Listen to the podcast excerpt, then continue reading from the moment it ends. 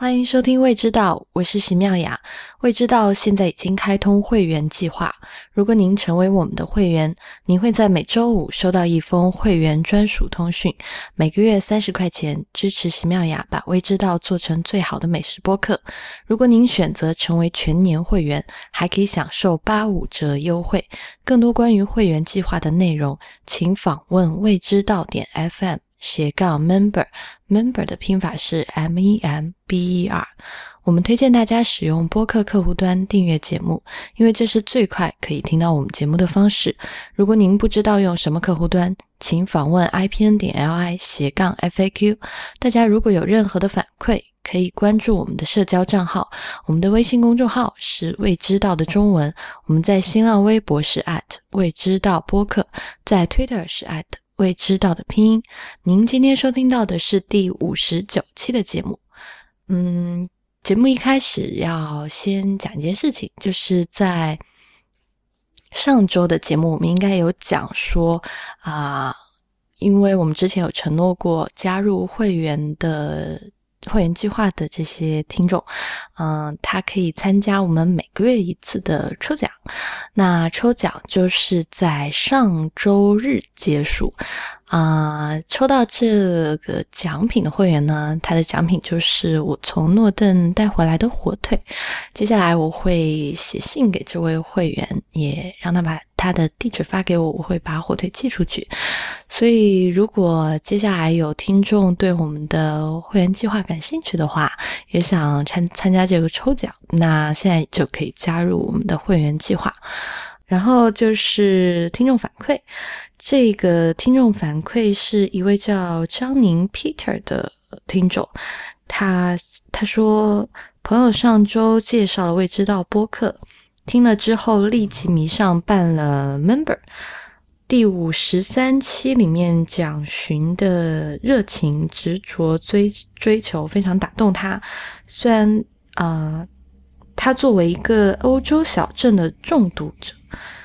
念念不忘在阿尔卑斯南路圣十字湖旁小镇吃到的一次地中海的 muscle，很想请 chef 蒋勋来指点。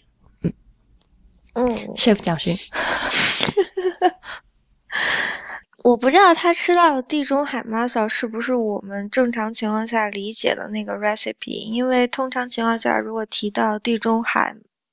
这个就如果 recipe 里面有地中海这个词的话，它通常情况下就就象征着三样材料，就是呃大蒜、西红柿跟应该是百里香，如果没记错的话，或者是当或者是当地的就是地中海沿岸的当地香草。然后其实嗯海虹的话就是并不难炒，嗯它。呃，我觉得就是可能有几个比较需要注意的地方。通常情况下，就是呃，我们做海虹的话，一般就是呃下油下小葱。你们知道那个 shallot 的英文是呃中文是什么？小洋葱，小红葱。嗯，椭圆的小洋葱。嗯，一般情况下就是法餐比较经常出现的配菜，意大利菜里面也会有经常有出现这。这个就是食材作为配菜，然后一般就是把小洋葱切丁，然后大蒜的话就是切末或者是把它拍碎，嗯，然后西红柿切丁。那嗯，其实就是烹烹饪海虹的话，就是不需要水，需要白酒，就是当地的白酒，比较便宜的就 OK 了。所以你在。就是买到海虹的时候，呃，你要先去检查所有的海虹的口封口是不是封闭的，因为如果它已经坏掉，就壳贝壳已经被呃敲碎，或者是它那个贝壳已经张开，就说明它已经死掉了。这个时候就中毒啊，或者是不新鲜什么的，就不要再就不要再丢进锅里去煮了。就所有封闭的贝壳，因为就是封闭的贝壳，如果你看到有，呃。就是外面有一些像海藻类一样脏脏的那个东西，然后你可以把它的毒丝抽下来，呃，或是它的须吧。我们管那个东西叫毒丝，毒丝，不晓得你们叫什么？我一直以为是渔网。这它自己身上长的。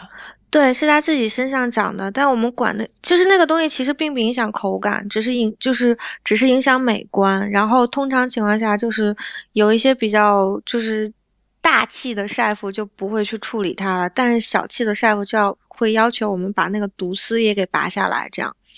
你不能说小气的晒夫要求，好，这不准确。处女座的晒夫。我喜欢去了那个胡须，因为我觉得那个胡须在里面还是有点腥的。嗯嗯，然后嗯，加加油，然后落那个落小红葱。那你大蒜不要太早落，因为大蒜太早落的话会烧烧糊。然后倒下牡蛎去炒，就然后再加一点点白酒。或者就是加到你觉得就是你闻到酒香了，然后让那个酒气蒸发一下，然后最后在你嗯，然后之后再加再加切丁的西红柿，然后稍微煮个大概十分钟就好了。因为贝壳类的东西就呃炒起来是很快的，然后出锅的时候你可以再看一下，因为如果就是。贝壳倒下去的时候，应该都是活的，因为死掉的贝壳类的东西是不可以吃的。那你倒下去的时候是活的的话，那就是一加热将它炒熟了之后，所有的贝壳都应该就打开了。那你盛锅的时候就应该是就贝壳都是开开的。你可以随便在上面再撒一点什么，就自己切的什么韭韭菜末呀，或者是那个什么百里香末呀什么的，就只是做点点缀，或者是小香葱之类的。然后其实就是。我们讨论过后的结论就一致认为是，就是他如果觉得好吃的话，一定是因为他那天就是那个餐厅进了非常非常好的西红柿，跟特别特别新鲜的海虹。就是这道菜其实非常非常简单，如果要是做想要做的好吃的话，一定是因为它嗯的食材本身非常的好。就这样结束了。好。嗯，我就想问你，你看一下你现在的读秒大概是多少时间？就是刚才是连上的吗？八五零，八五零，就八分钟是吗？对，快九分钟了。嗯，哦，那前面应该就还在。对，嗯，哦，关于海虹，我其实自己是有想说的，因为啊，就是这种贝类的海鲜很多，但我原来。一直有很长一段时间都非常的讨厌吃海虹，我不知道你们俩有没有哦？对，啊，在 在我继续说下去之前，我还忘了，就是今天已经有一位呃来过好几次我们节目，以及在他没有来节目的时候，我们都不断的谈到他的一位呃少年，雨前也在，所以今天是我跟雨前还有贾寻都在一起录音。我就是来看你们是怎么黑我的。对，然后就是如果大家想念雨前的话，可以去关注他的公众号，叫雨前雨街。关于海虹，就是想说，我原来自己特别讨厌吃海虹，是因为我在国内常常吃到的海虹是那种焗海虹，就是很多呃这种西式简餐店都会有，嗯，上面放一点芝士，然后放到烤箱里面去焗，然后这个海虹呢，吃起来像。嗯，橡皮泥，哎，就过火了吧？嗯，一个是过火了，还有一个就是这种海虹，大部分都是那个冷冻海虹，就是它本身就是不新鲜的，反正对嚼弱食辣的感觉，所以我就一直很讨厌吃这个东西。直到后来去国外的时候，有一次就吃到了，因为当时去国外，那那家店它只卖海虹。就是它的海虹大概有十种到十二种的做法，就是有刚才讲寻讲的这个只加白酒蒜，然后还有什么加洋葱、加奶油，嗯，还有加番茄的，就是各种各样的。当时，而且他们那个海虹是当饭吃的，就是因为是好大一锅嘛。其实蒋勋肯定知道，因为法国有很多。就是一大锅上来，你这顿就只用吃那个海虹，然后吃完以后用那个，就是加完酒的或者加完其他这个香料的这个海虹吐出来的这个汁，然后去蘸面包吃，就很好吃但是那次吃到海虹的时候，就觉得哎呀，怎么那么鲜甜啊？就是而且那个口感是很嫩、很多汁的，就完全跟之前吃到那个橡皮泥、橡胶的感觉不一样。嗯，吃完那个以后，我就到处号称我是海虹重度爱好者。回来以后，我就想，我就在网上买。那我在网上买过青岛的，买过宁波寄过来的，还自己去这个北京的鱼市场买过新鲜的海虹。但他说那个海虹也是这个大大连和青岛过来的货。但是这三个地方的海虹。基本上就是，如果按照蒋勋刚才的说法做出来，就是你只要等到那个海虹快开口的时候，你去闻那个味道，就会发现非常的腥，就是嗯，几乎是让你就是不太想去吃它的。然后那个海虹煮完以后，我自己吃可能最多吃两个就就不行了，因为真的是腥气非常的重。后来我就觉得这件事情很奇怪，我就再去买了在。淘宝上也有卖这个进口海虹的，就是买挪威的，呃，它是好像每周二四五有这个空运，然后你就买它的这个活的海虹，千万不能买冰冻的，那个很贵，就一百多块钱，可能一小袋，就买完那个再来煮，跟所有之前青岛和大连买的海虹都完全不是一个，就是 感觉不是一个品种，我不是要黑这个。大陆的海虹不好，这确实是我自己作为一个 重度海虹爱好者，就是尝过这么多、试过这么多，对比出来的结果。所以，所以如果这位听众觉得那个在国外吃到的海虹非常好吃，我其实由衷的觉得，就是因为它的海虹真的是非常的好。如果国内的听众大家没有试过的话，可以去找来比对一下试试，就你吃完就知道，就是我没有说谎。我记得好像是因为品种不一样，就是虽然都是海虹，但是品种是不一样。所以品种是有区别的。有有有，好像是近亲。啊，哎，这个很有趣，我要去找找看看。嗯，它生长的海域不一样，然后像就是法国吃的海虹主要来自于诺曼底，然后它是在大西洋，就是是在法国。西北海岸的，就是，呃，哎，说到这个，我觉得还真的是蛮巧的，因为前两天就是晒夫还有讲过这个事情，他就是实际上是养在就是法国诺曼底西北海岸，就是特殊的，呃。一片地区，然后它是实际上养殖的方法也很好玩，就是它是在那个海里面打木桩，就打很，就是打很深，在靠近海的浅海区里打很深的木桩，然后它在木桩外面呢就围一层那个就是类似于渔网的东西，然后嗯就会把那个就是就是爸爸妈妈然后都。弄到一起来，然后大家就在一起，就是做该做的事，然后就会有那个小杯杯出。说的这么隐晦干嘛？该做的事是什么事？什么是该做的事？我不懂。就是繁殖该做的事啊，然后那个。你是说海虹吗？海虹繁殖该做的事啊，然后，然后不，因为我现在讲是我在复述晒夫的原话，就对，然后晒夫就是这么讲的，所以不要怪我。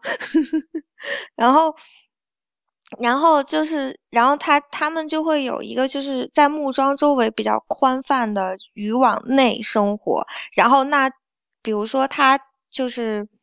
呃，如果我没记错的话，就是它生长期是一年，就是他们会在就是呃每一年的九月份，然后去把那个就是种苗放下去，然后那些杯杯就会在里面就是嗯长大，然后到到第二年的九月，然后他们就会把那个渔网就这样整都踢踢起来，踢起来以后就是海虹的收获季，那它就是。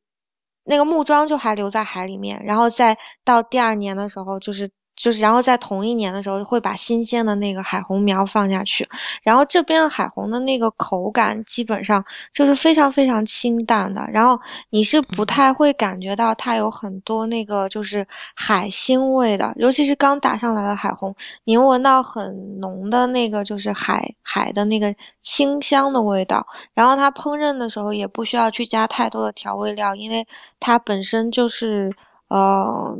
吃的是它鲜甜的那个口感，但是青岛的海虹，如果你去青岛，你就知道它完全不可能这样做，它一定是放辣椒、放酱油，然后是就是呃酱炒或者是爆炒，然后炒出来以后，它实际上是吃那个就是吃那个海虹的咀嚼的那个就是嚼劲，是吃它的那个 texture 的，然后它那个口味实际上是很浓重的，就是。类似于那种就是浓油酱酱菜的那种下酒菜，嗯嗯，炒蛋菜是吧？你有有一点，对它它就是你看它当地炒海虹的方式，你就晓得说它不是那种就是海海虹，青岛的海虹本身不是那种就是可以不放酱油去烹饪的东西。好吧，这个讲了这么多海虹的事儿，其实。这一期我们是有一个正题，我们的正题呢就是月饼。嗯，月饼这一期其实有点 赶鸭子上架，不得不说，就哎呀，就不得不说嘛，就中秋了。呃，因为我个人呢不是月饼的重度爱好者，其实有很多年来，我基本上就。只吃一种月饼，而且只吃这一种月饼的一个部位，是五仁馅的，对吧？一定是五仁馅的。你现在是要准备提前黑一下自己是吗？我想说一个好玩的事情，就是其实，在四川，呃，我不知道是不是四川每家每户就这样，但是我。的父母，还有我身边的朋友，其实他们都是属于，嗯，除了春节，其他的节庆其实都过得比较的不认真、比较马虎的这样的家庭。嗯，比如说端午节，我们并没有一定要吃粽子，端午节我们会吃糍粑，然后还会吃包子。就是，就很多奇怪的习俗。那其实中秋节的时候，我们也并没有讲说一定要吃月饼。当然，就是家家户户，啊，我小时候父母的单位都会发。那会儿发的比较多的月饼，其实不太是现在很常见的这种广式的月饼。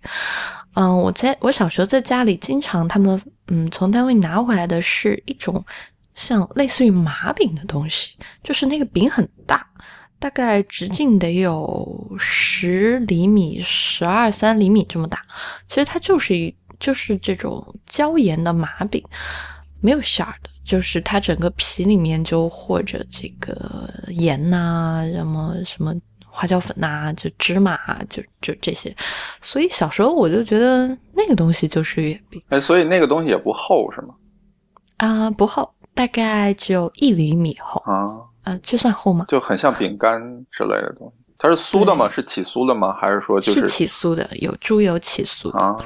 而且那会儿的那个麻饼，基本上都是他们怎么就找那种小厂去定制的，就是可能明天要发给你了，嗯，然后头几天再去。定制好，所以那个麻饼的保存期限是好好哦。所以其实很像那种油酥的烧饼或者是芝麻烧饼一类的东西，是吧？对啊，对啊，就是内馅是什么呀？就没有馅儿啊？没有馅儿，没有馅儿啊？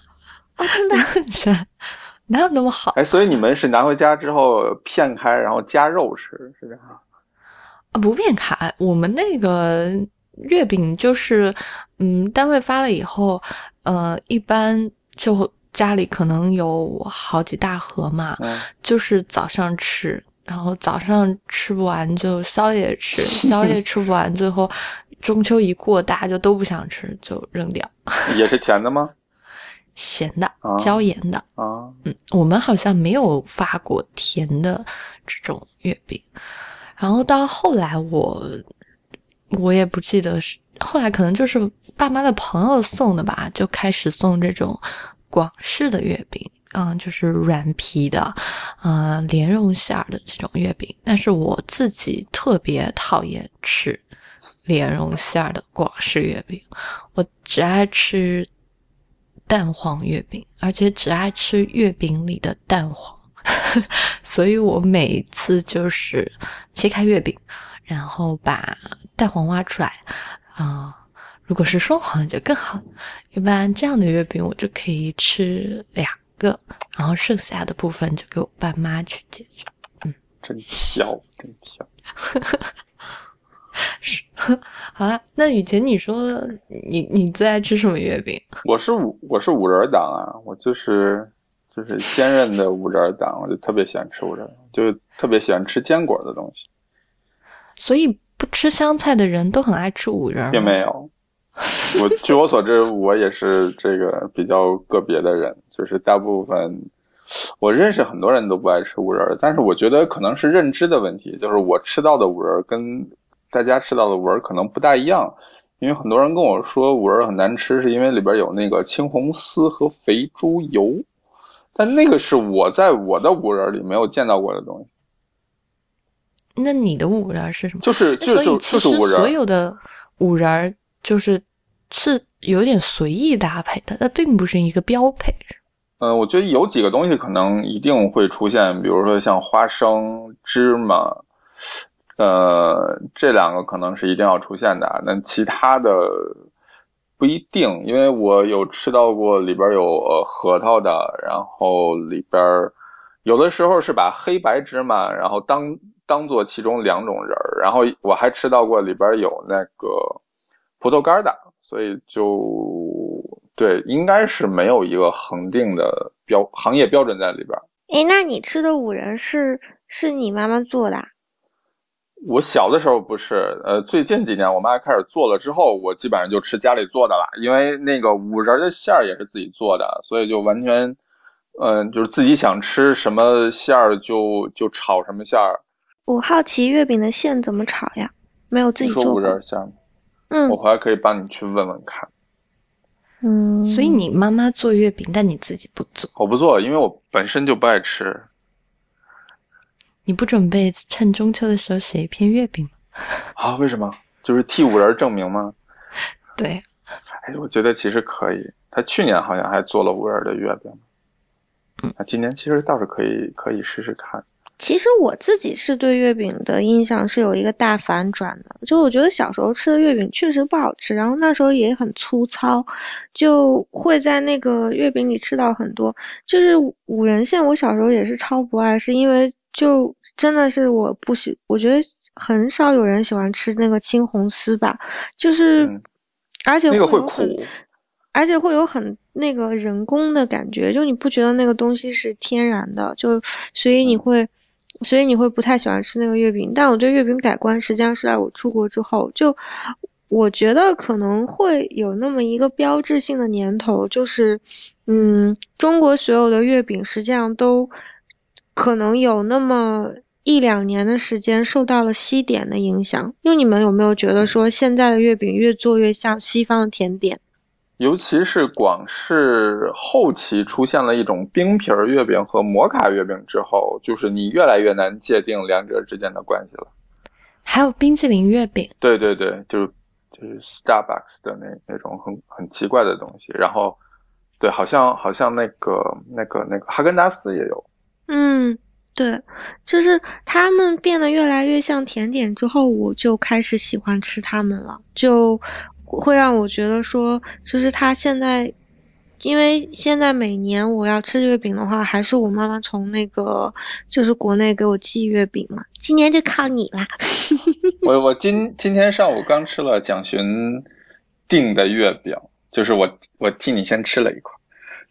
哎，所以感觉怎么样？因为我是在看到那个，就是网媒上有标说，就是呃，梁子庚他自己就是啊，梁子庚是一个就是香港的名厨，然后他现在在上海就是有自己之前在黄埔会啊，然后这个第二季什么 Master Chef 中国版的评审之一。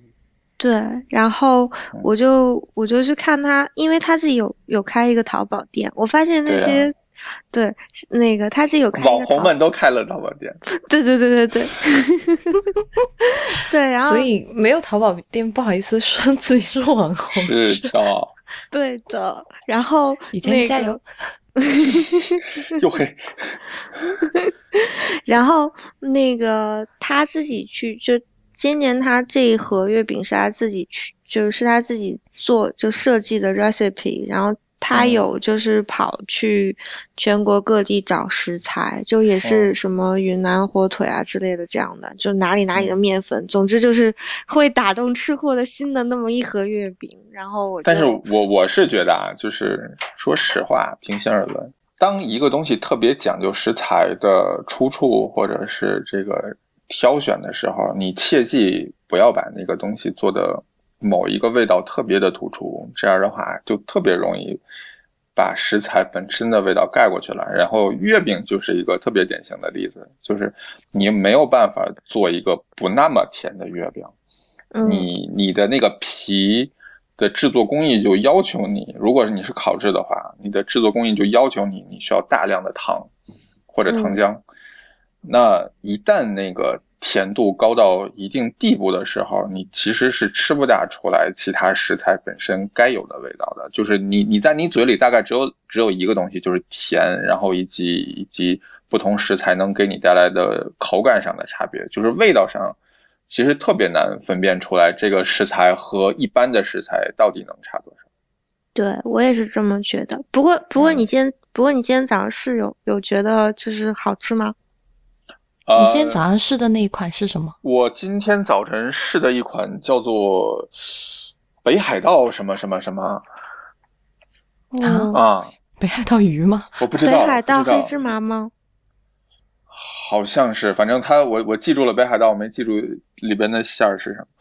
然后，所以它皮应该就是和了牛奶，然后里面的内馅应该很软，很软，很很软，然后很细腻，呃，但还是很甜，就是没有办法突破月饼甜的这个这个设定。嗯，那它其实就有点接近于我们刚才讲的冰皮月饼了。呃，就不像冰皮月饼的是是对甜对不不冰皮是因为它是一般是用薯粉，比如说木薯粉或者葛根粉这种淀粉类的东西做的，就是它那个。所以你今天早上吃到那个还不是吗？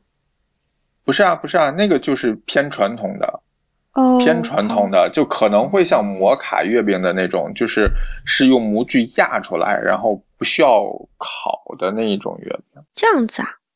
对。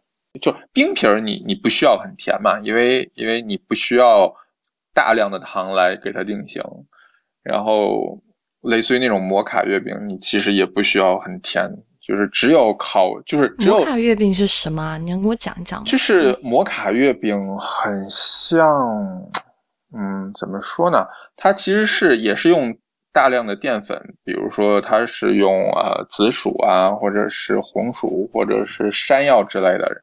哦，也有用豆沙的，就哦，很像日本的和果子，就是各种的豆沙或者是呃薯根茎类的东西，然后料理之后压模定型，就是它那有皮吗？它那个膜就是就是皮啊，所以它就是一坨馅儿，不就是你看日本的和果子，它就是比如说我先呃用白豆沙做做一个皮儿，然后里边裹上红豆沙。然后拿模具压出来一个形，那它其实是里边有馅儿的嘛，但是其实，呃，两种质地差不太多。嗯，哦，是这样的和果子。对，有一有一种这样的和果子，就是有一种月饼跟这种形式是很像的。但这个做出来不甜吗？我想象起来也很甜。可以不甜啊，这个完全取决于你糖的量，因为它糖在里边对于定型没有那么大的影响。嗯，就是你完全看你这个。呃，淀粉和水的比例，嗯嗯，所以它口感是什么样？就是哦，口口感还是不错的，口感挺细的。嗯，为什么会叫摩卡这个？我我不知道，我也不知道。我还以为是个咖啡。你刚才讲的时候，因为我这让我联想到那个，就是之前听朋友讲的一款蛋糕，就法法国应该是，我们可以改天请方。就问他一下，就是法国有一款蛋糕叫摩卡蛋糕，然后听以前这个描述的感觉，就是感觉可能是有一点借鉴了摩卡蛋糕的 recipe，因为摩卡蛋糕的口感有点像他讲的这个，也是就是外面一层里面一层，但摩卡蛋糕就更接近于，就是更接近于慕斯，嗯嗯。嗯，就其实这么看，你也是可以用用 cheesecake 的的方法来做月饼。对呀，那多好吃啊！那可以我就不懂了，那你到底什么样的东西叫叫月饼呢？就是完全不懂，就是你你如何定义这个东西是月饼？啊，这个事情我觉得可以跟听众讲一下。就是其实，在准备这一期的时候，我跟雨前就一直拉着另外一个 科学家，科学家、美食考据狂人，就一直拉着他问说，到底什么叫月饼啊？到底月饼什么时候开始的啊？月饼一开始就是那个广式月饼的样子吗？后来科学家 被我们实在问问烦了，科学家被你们逼走了。然后他的说法其实跟我今天看的一个资料差不多，就是，嗯、月饼这个词出现的时候，并不是一开始就是指中秋节吃的圆圆的饼，它就是一种小饼，而且是嗯任何时刻都可以吃的。至于什么时候圆圆的月饼就开始一定要在中秋节吃，而且就是一定要用这种圆形来指代这个中秋的月圆，啊、其实这个没有特别的定论，所以月饼的历史确实是很难讲。但是，一开始确实这种叫月饼的东西，它不是圆的，它是各种形状都有，什么就是科学家的原话呢，是说原来“饼”这个词就克制圆形的饼，所以你出突然出现了一种叫做月饼的东西，那显然不应该是圆的。如果依旧是圆的话，那应该就统称为饼。你既然叫月饼，那可能会是半圆的或者是弯的。嗯嗯难道就不能是厚的吗？不，它只是形状嘛。哦，嗯对，然后他说，呃，基本上现在吃常吃的这些东西，嗯、都是近代才有的，就是最早你大概能追溯到也不过是清明两代，嗯啊、然后广式月饼可能更更靠前了，就更更靠近现在了。那尤其像什么这种冰皮月饼的，完全就是解放后之后才出现的东西。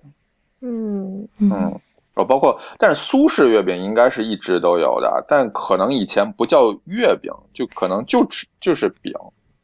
应该就是苏式的那种小饼，因为嗯我今天看资料是说，就是在苏轼 是那个诗人的 苏轼，就是他写的一个词里面，就是说这个有一一种小饼，然后里面有饴和糖做成，其实就是很很像现在的这种，嗯就是江南的小饼。嗯，哎，说到江南的小饼，我记得，嗯，蒋勋是鲜肉月饼的追捧者。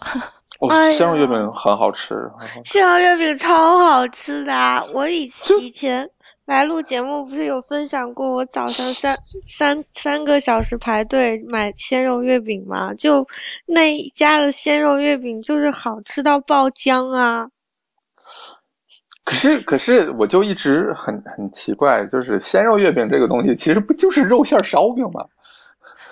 嗯，嗯，它的差别就是它它的那个猪油的配比啊，就是因为是是猪油更多。它实际上就整个把那个面皮做成了起酥皮啊。但然后但你的那个皮是甜的吗？也不是，对吧？不是，然后你的馅儿是甜的吗？但它里面的肉馅是放很多糖的肉团子啊。啊，嗯，那就还不一样，因为因为北方这边，尤其天津、北京这两地的肉馅儿的烧饼嗯都是咸的。嗯，但上海本身做菜就放糖多嘛，对所以它那个肉馅吃下去实际上是也是有一个鲜甜感的。所以其实这么这么说来，那个生煎也可以当当当月饼来吃。对，就是皮不一样。但我比起那个生煎包子来讲，我更喜欢吃，我更喜欢吃鲜肉月饼，因为我就是一个嗯起酥皮的超级爱好者。啊，就是你就喜欢边吃边掉一地的那种。呃，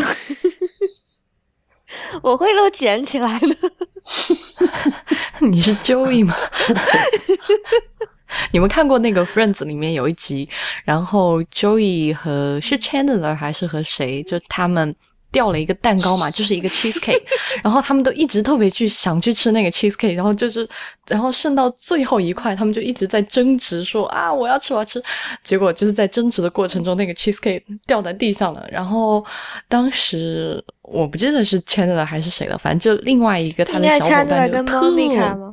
对。对，然后就特别难过，就觉得世界都毁灭了，然后，然后就在这个时候，周瑜特别开心的，嗯，鬼笑了一下，然后从那个口袋里面掏出一个小尺子，然后就在地上挖那个 芝士蛋糕吃，我就觉得蒋勋应该就是 吃完不一定在地上，我觉得你应该满桌子找，应该是。我觉得吃起酥最开心的事情就是你底下有一个东西接着，然后你吃的过程中把所有的渣都掉到那个东西上，然后最后把所有的渣归到一起，然后一口吃下去。这是我吃起酥皮的方法呀。然后我是下面一般有一个盘子，然后要不然的话，我就一定是一小，就是我就一定是就用手接着，然后嗯，就吃完一心一块以后，就把那个就就把手里的就再倒进嘴里，这样。因为有一种你知道，吃草莓蛋糕最后的草莓的感觉。嗯，所以你们吃草草莓蛋糕是最后吃草莓不，我现在是先吃，啊？因为怕别人抢。我原来也是最后吃草莓的，就是想安安静静把最后的草莓留给自己。不可能，但现在就 世道变了，因为有人要抢蛋糕，所以必须要先吃草莓。嗯，哦，我其实自己就是吃月饼的话，我我其实是很讨厌那种广式月饼那种甜甜油油腻腻的，嗯。而且就是一般别人送你月饼的时候，常常我不知道大家有没有遇到一个情况，就是月饼太多吃不掉，嗯、然后就觉得好像到这个中秋节那天还没吃掉，就有一种那种很紧迫的感觉，然后就逼自己早上一定要吃掉。但早上吃那个月饼的时候，呃，就我爸妈就经常会跟我说，你放到微波炉里面热一下，但热过以后，那个广式的那种嗯。皮就会更油，嗯，对，就是你你看它就是是涌着油，就是如果如果家里自己做的话呀，就是你刚烤完的月饼，你是要拿出来放一段时间，然后让它反油的，就是你要让它那个油析出来一部分。嗯啊，什么意思啊？就是你刚烤完的时候，那个油好，就我理解就是油都被被封在里边了，然后你需要静置一段时间，让那个油慢慢的析出。它就是跟那个面粉的性质有关系的。我觉得就是是，就传统说就就叫就叫反油，就是你放在那儿，然后让那个油都自己跑出来。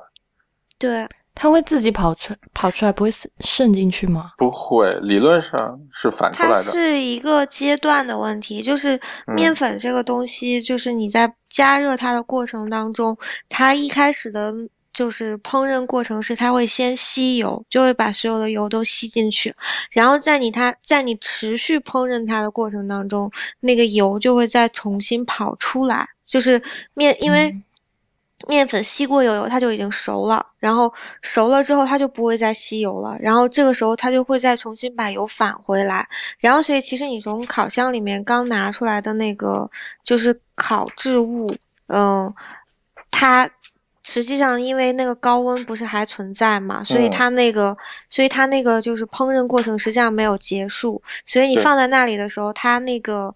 就是它那个油会因为面粉熟透了以后就再重新出来，然后就这部分油你要把它就是摘掉吸走，对，拿吸油纸吸走。啊，嗯。然后，然后有机会的话，你可以尝尝看那个刚出炉反过油的月饼，其实挺好吃的。就是我觉得很多人觉得月饼难吃，真的是因为月饼放了很久，然后那个里面的东西我我不知道，就是因为放了很久之后，它它可能有一些不好的作用，然后就你你会觉得那个东西很硬，然后那种满是油锭子味儿。嗯，是，就是就是各种不好的味道都出来了。但是你要吃刚刚做好的新鲜的月饼，其实还挺好吃的。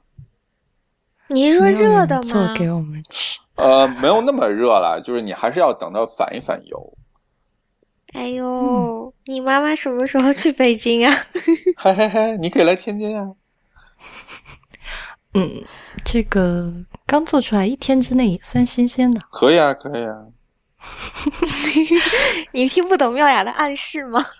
我假装听不懂啊。我会觉得说，就是我为什么特别喜欢吃苏式月饼，就因为就是就是因为我觉得就是起酥皮是一个特别考功夫的事情，因为它其实里面那个肉团跟跟那个生煎包里的肉团是一样的，但是但是起酥皮要做得好，就你的白案功夫一定要特别特别的嗯，好。是的，嗯，因为它不是放猪油的吗，所以就是它一定要是有一层面皮一层油，其实就很像那个我们这边做的那个千层油包面，面包油。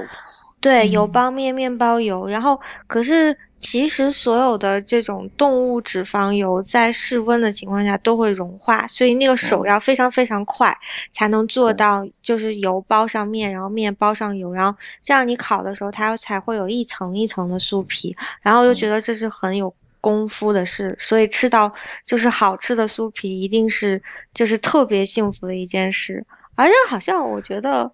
就是我觉得做菜好吃的 chef 每个人都喜欢，就是 大油皮。嗯，猪猪油真的就是圣品。哎，那你现在是不是也可以做做酥皮的东西了？就是你可以试着用法式的那个酥皮来做个月饼呀。哎，我跟你讲，如果要是做千层酥的酥皮的话，嗯、会太酥了是吧？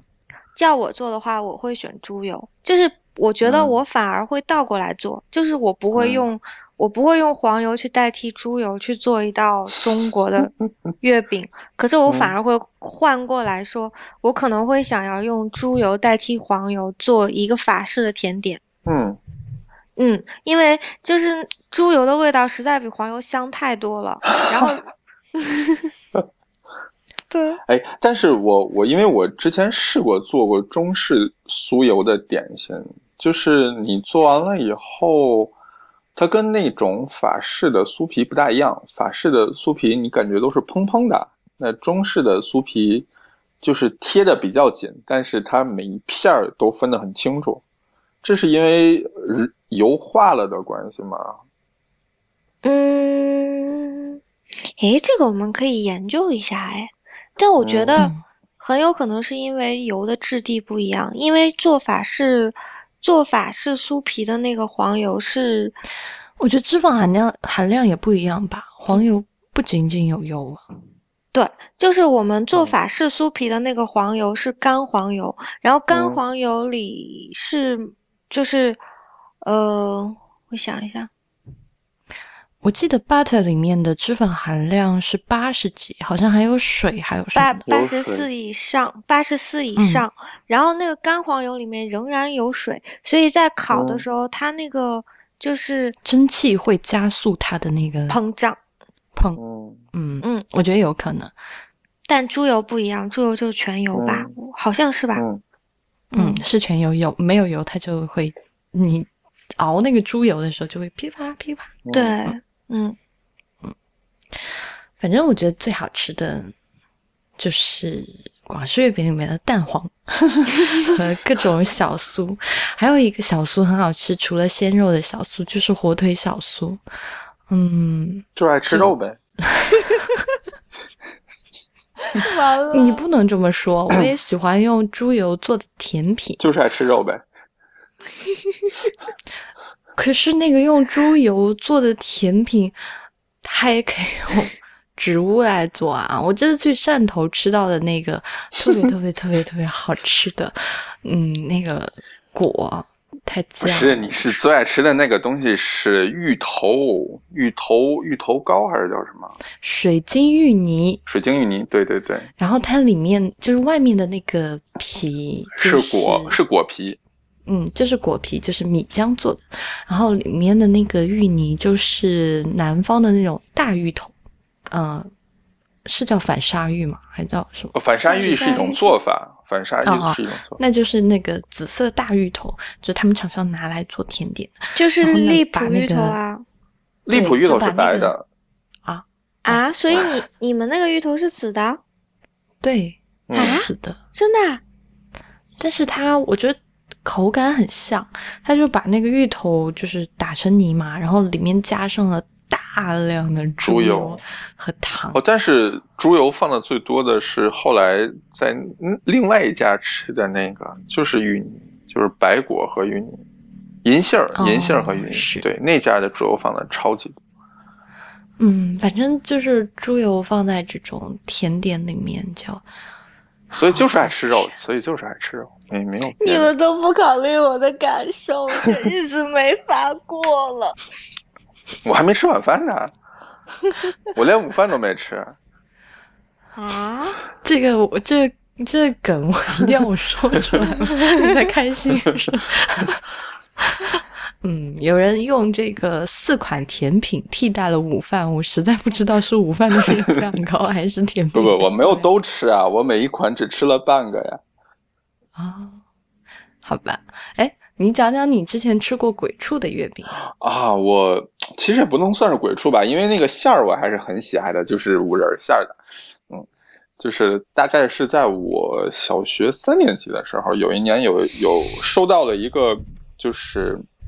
寿星老形状的月饼，它是一个寿星老的全身像，就是从头到脚的寿星老，那个那个尺寸大概有四十公分高，嗯，对，就是高厚呢，厚大概有个嗯三公分，就是一个很很就是你想象是一个很很大颗的战斧牛排。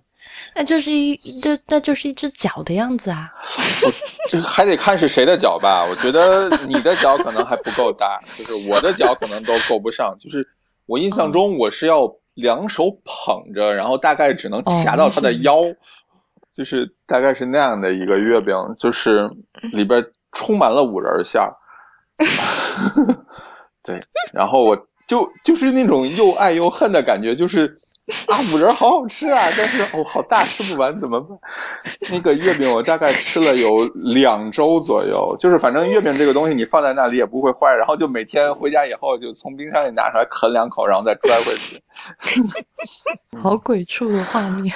对，就那那那一段时间，三年级的他。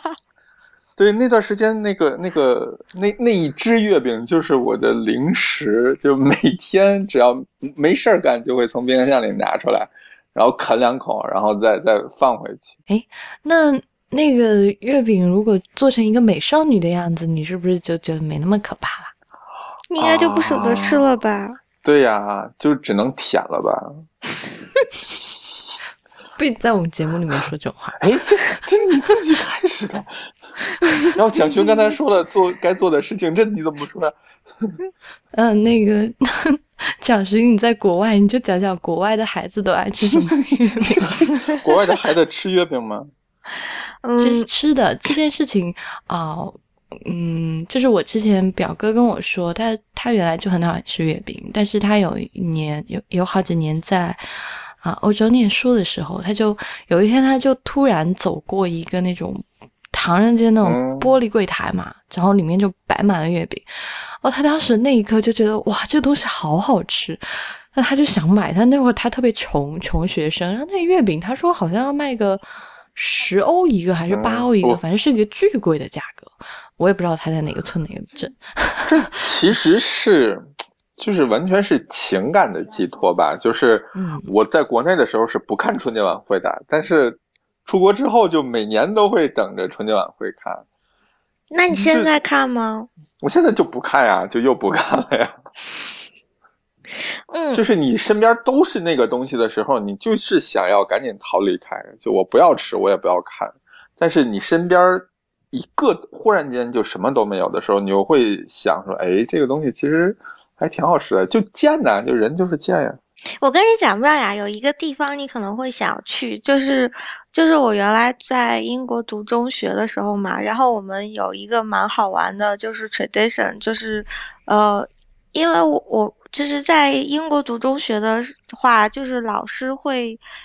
就是一门课程是交给一个老师教的，然后那那个老师会对这个课程有很大的权利，还有可以设计自己的就是提纲，然后课表，然后他每个周要做什么。然后那时候我上中学就修地理课，然后我们那个地理老师呢就是一个重度甜食爱好者，所以他就规定每个星期二下午的那一节地理课就是一个 cake day。然后你知道英国人有很多自己发明出来的 tradition，然后他们就。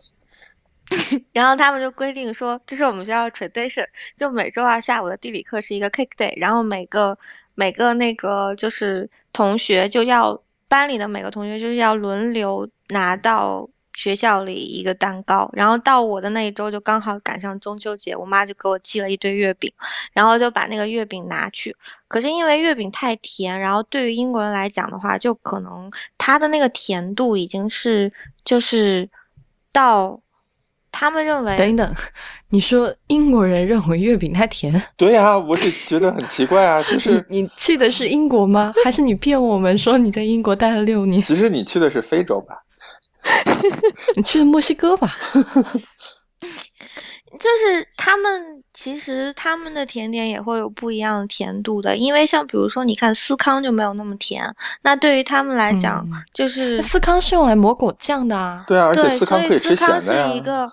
所以司康是一个早餐的东西，然后对于他们来讲，说甜度非常高的东西就是下午茶，就是他们他们以他们的那个饮食文化是这样起来的，因为他们开始喝下午茶是因为他们找到了茶这个东西，然后呢，他们就觉得下午应该要就是咖啡之外，他们又有了茶，然后就那些贵妇下午闲着没事干就聚到一起喝茶，因为茶比咖啡贵嘛。对，然后因为茶跟咖啡都很苦很涩，然后他们就想了一个办法，就是把茶跟咖啡跟很甜的东西配在一起吃，所以甜度很高的东西通常要配上茶去解腻。然后可是你又看很好玩的事情是，后来香港又把那个英国的下午茶文化带回到就是亚洲去，你就会发现他们做的下午茶要比他们的早中晚餐都要腻，是因为他们就觉得说就是配一个。茶喝的话，就因为茶很解解腻，所以他们就会做很甜或者是油大的东西。然后反正就言归正传，然后我就带了我就带了一堆月饼去。去了之后呢，然后就像我们中国人的，等一下，我又要说了，你带的是什么馅？对，什么馅？什么馅？我带的是豆沙蛋黄，而且还是双黄。呃，是广式的是吧？干嘛？对，是广式的。然后我就很他们吃懂豆沙吗？他们吃得懂咸蛋黄吗？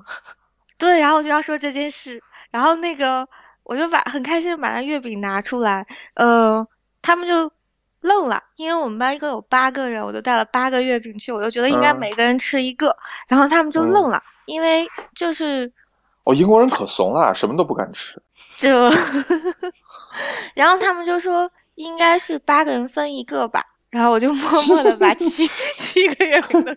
收回来都自己吃掉了吗？不是自己当场就吃掉了吗？所以你悲剧的那个才是寿星老人，别人是不好意思吓你。这么这么说起来，丹麦人反反正是挺爱吃月饼的。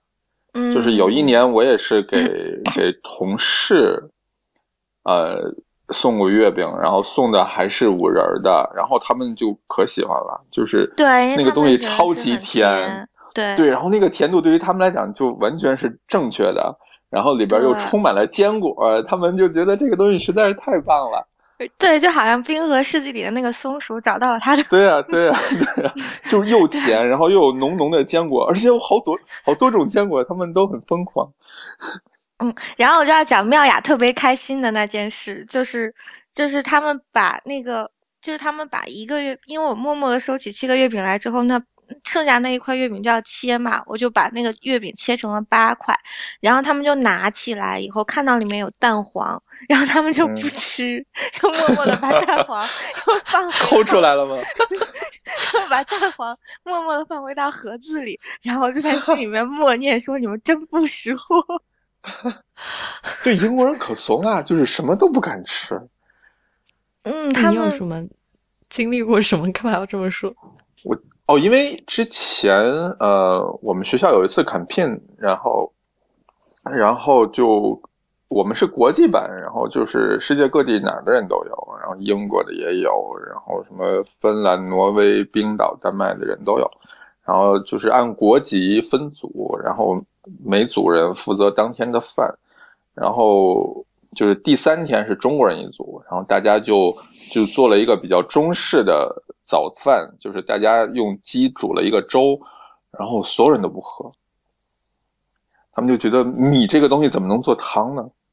然后里边还有鸡，这么奇怪的东西。可是 risotto 也有肉啊。不不，就是你做成的是汤，就是你做的是粥，risotto 还是还是干一点的嘛。他就觉得这是一碗汤，是用米做的汤，然后里边飘着鸡，然后飘着鸡鸡 丝，鸡在上面游泳，我们还带着鸡冠，我们很贴心的就撕，因为生怕这帮怂货就吃不了这个东西，就撕成了鸡丝。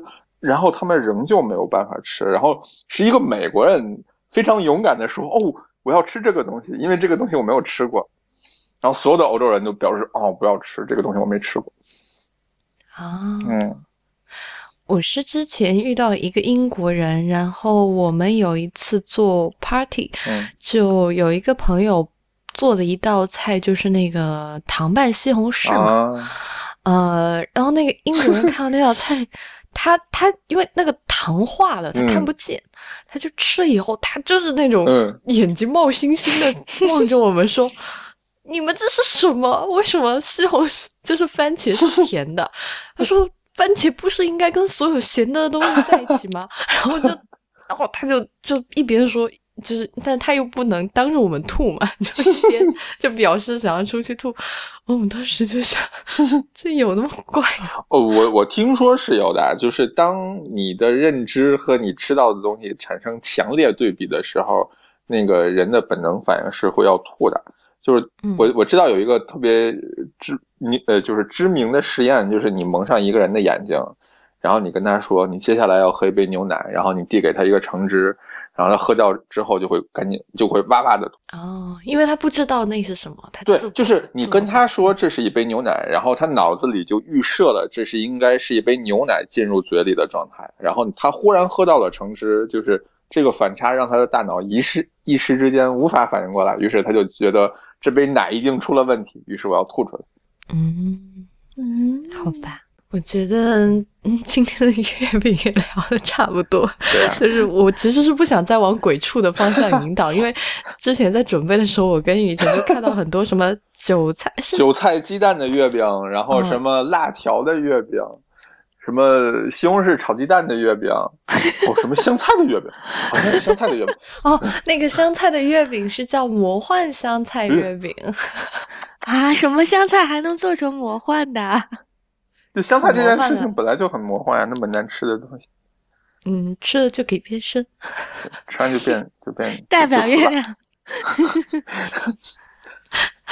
好吧，不黑他。